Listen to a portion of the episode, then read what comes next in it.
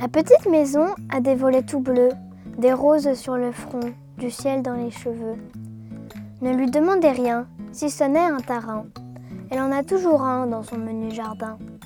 Que peut-elle vous dire, sinon qu'il fait bon vivre, qu'il suffit d'un peu d'ombre? Au pied d'un mur chaulé, pour qu'une fourmi blonde y fasse huir un monde. La petite maison de Maurice Carême.